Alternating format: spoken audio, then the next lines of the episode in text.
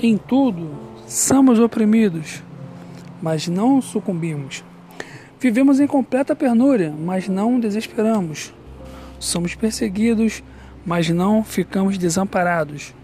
Somos abatidos, mas não somos destruídos. 2 Coríntios, capítulo 4, versículo do 8 ao 9. Querido ouvinte, essa palavra aqui escrita pelo apóstolo Paulo à igreja de Corinto nos dá uma reflexão de que Deus sempre é o nosso refúgio e fortaleza, mesmo mediante diversas situações de nossas vidas.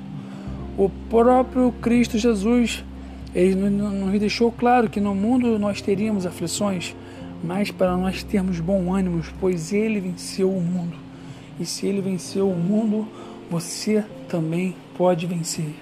Fique com essa palavra. Deus te abençoe. A graça e a paz.